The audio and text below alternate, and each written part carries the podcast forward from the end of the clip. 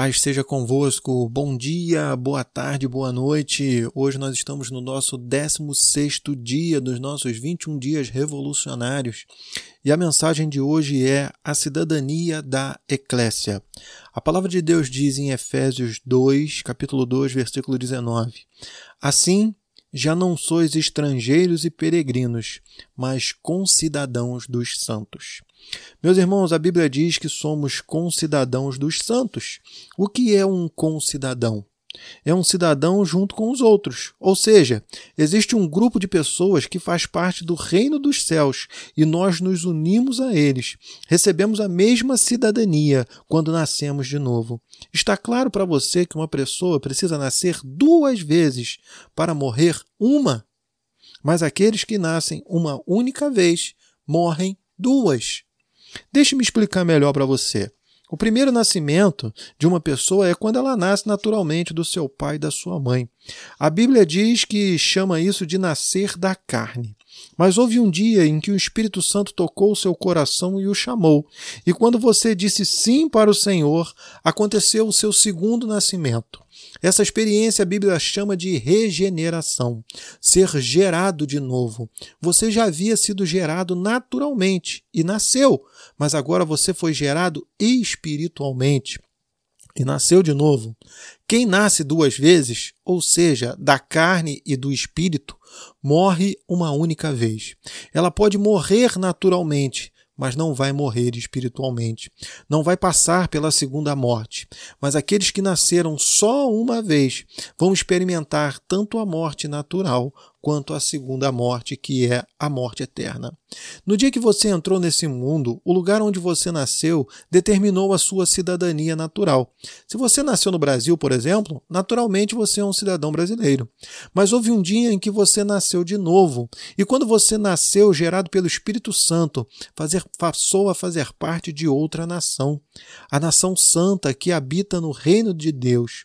Portanto, mesmo que você ainda continue morando aqui na terra, você hoje é um cidadão de outro reino. E como eclésia, você representa o reino dos céus. Cada membro da eclésia precisa ter essa consciência de que está nesse mundo, mas não faz parte deste mundo. Assim como Jesus esteve nesse mundo, mas ele não era deste mundo. Você mora aqui, mas não é daqui. Você possui uma cidadania celestial. E em que consiste ser um cidadão do reino dos céus, meus irmãos? Primeiro, a cidadania é agora. A maioria dos cristãos está esperando morrer para se tornar um cidadão no reino de Deus. Eles pensam que hoje fazem parte deste mundo, mas abraçam uma fé e, se forem bons cristãos, um dia, depois que morrerem, finalmente se tornarão cidadãos do reino dos céus. Mas isso é um equívoco. No momento em que você nasceu no reino do Espírito, se tornou cidadão desse novo reino. Você não precisa morrer para receber a sua certidão de nascimento no reino de Deus. A certidão é dada na hora que você nasce. Por isso, muitos cristãos ainda possuem uma vida muito natural, porque eles estão achando que são desse mundo. Mas vamos ver na palavra de Deus que nós não somos mais desse mundo. Veja comigo o que Jesus disse no Evangelho de João, capítulo 18, versículo 36. Respondeu Jesus: O meu reino não é deste mundo. Se o meu reino fosse deste mundo, os meus ministros se empenhariam por mim, para que não fosse eu entregue aos judeus. Mas agora o meu reino não é daqui. Meus irmãos, Jesus tinha plena consciência de que ele estava no mundo, mas fazia parte de outro reino. Ele estava aqui como um representante legítimo de Deus para implantar o seu reino. Ele não tinha nada a ver com esse mundo. Mas alguns poderão dizer: sim, de fato, Jesus veio de Deus. Ele não pertencia a esse mundo. Mas nós ainda não fomos aos céus. Nós somos da terra.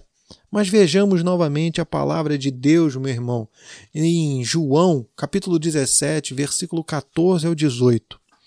E ele diz assim: Eu lhes tenho dado a tua palavra, e o mundo os odiou, porque eles não são do mundo, como também eu não sou. Não peço que os tires do mundo, e sim que os guarde do mal. Eles não são do mundo, como também eu não sou. Santifica-os na verdade. A tua palavra é a verdade. Assim como tu me enviaste ao mundo, também eu os enviei ao mundo. Meus irmãos, Jesus fala expressamente ao Pai, durante uma oração, que seus discípulos não são do mundo.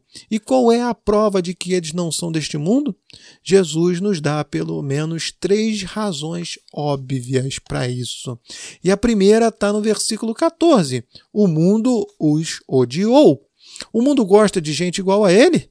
Quando o mundo descobre que você não faz parte dele, ele vai considerá-lo como uma pessoa não grata, uma pessoa não bem-vinda. Isso é muito sério, meu irmão, porque se o mundo odiou a Jesus, é natural que odeie aos seus discípulos também.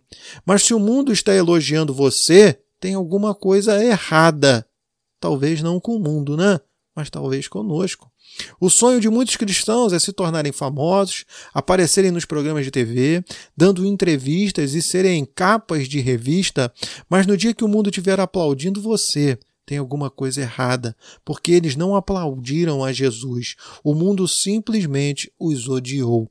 O versículo 16 nos mostra né, que Jesus não é deste mundo.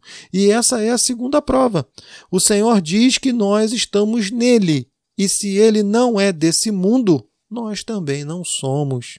O terceiro, Jesus foi enviado pelo Pai e nós por ele. Está no versículo 18. Assim como tu me enviaste ao mundo, também eu os enviei ao mundo. Por que o Pai enviou Jesus para este mundo? E por que Jesus não era deste mundo? Então ele precisou ser enviado. Porque Jesus nos enviou ao mundo porque nós também não somos deste mundo. Não há razão para você enviar alguém que já faz parte.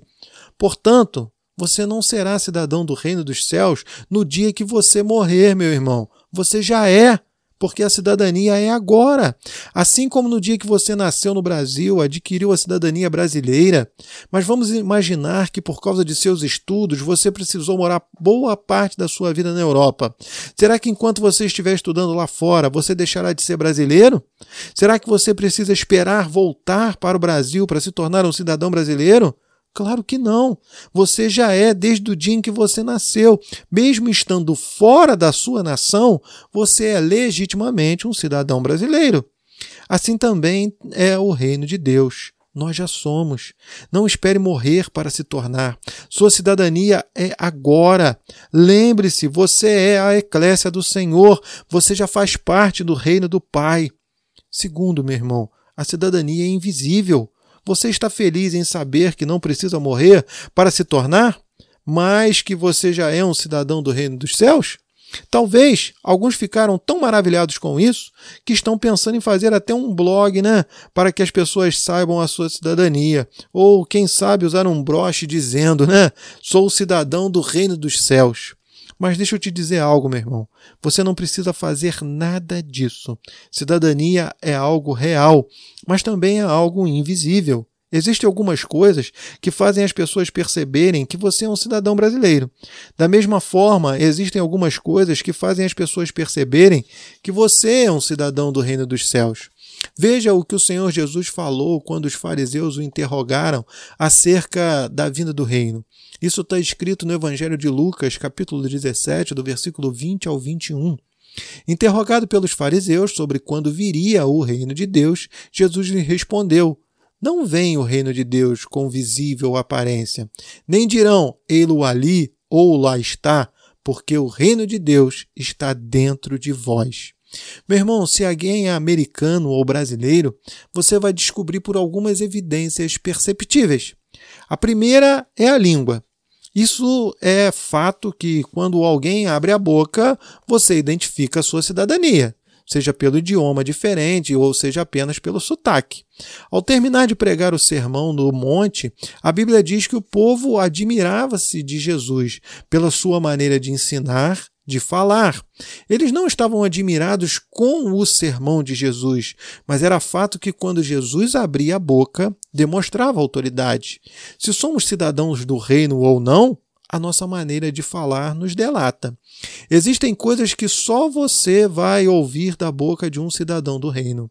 O cidadão do reino nunca vai falar da mesma forma que o mundo fala.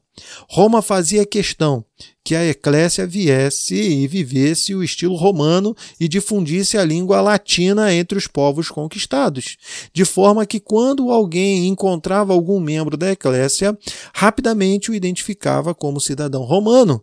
Meus irmãos, entenda, você é a eclésia do Senhor Jesus. Quando abrir a sua boca, as pessoas precisam saber que você é cidadão do reino dos céus. O segundo ponto é o estilo de vida. Estilo de vida é a forma pela qual uma pessoa vivencia o mundo e, em consequência, se comportam e faz escolhas. A sua rotina, o seu comportamento diário são a expressão do seu estilo de vida. Por exemplo, o brasileiro tem hábito de tomar banho. Às vezes você viaja, né? De uma viagem curta, talvez Rio-São Paulo, 50 minutos de viagem. Talvez você sai né, da sua casa com seu banho tomado, perfumado, vai ao aeroporto com o carro com ar-condicionado ligado, viaja num avião com ar-condicionado, salta no outro aeroporto com ar-condicionado, e quando chega na casa de alguém, a primeira coisa que essa pessoa pergunta é: Você quer tomar um banho? Por quê?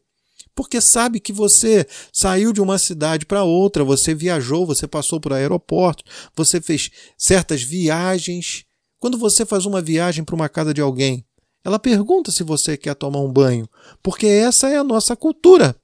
Mas se você conviver com um europeu, mesmo os europeus que vivem no Brasil, eles não estão preocupados em tomar banho toda hora. Isso é o estilo de vida europeu. Muito perfume, pouco banho.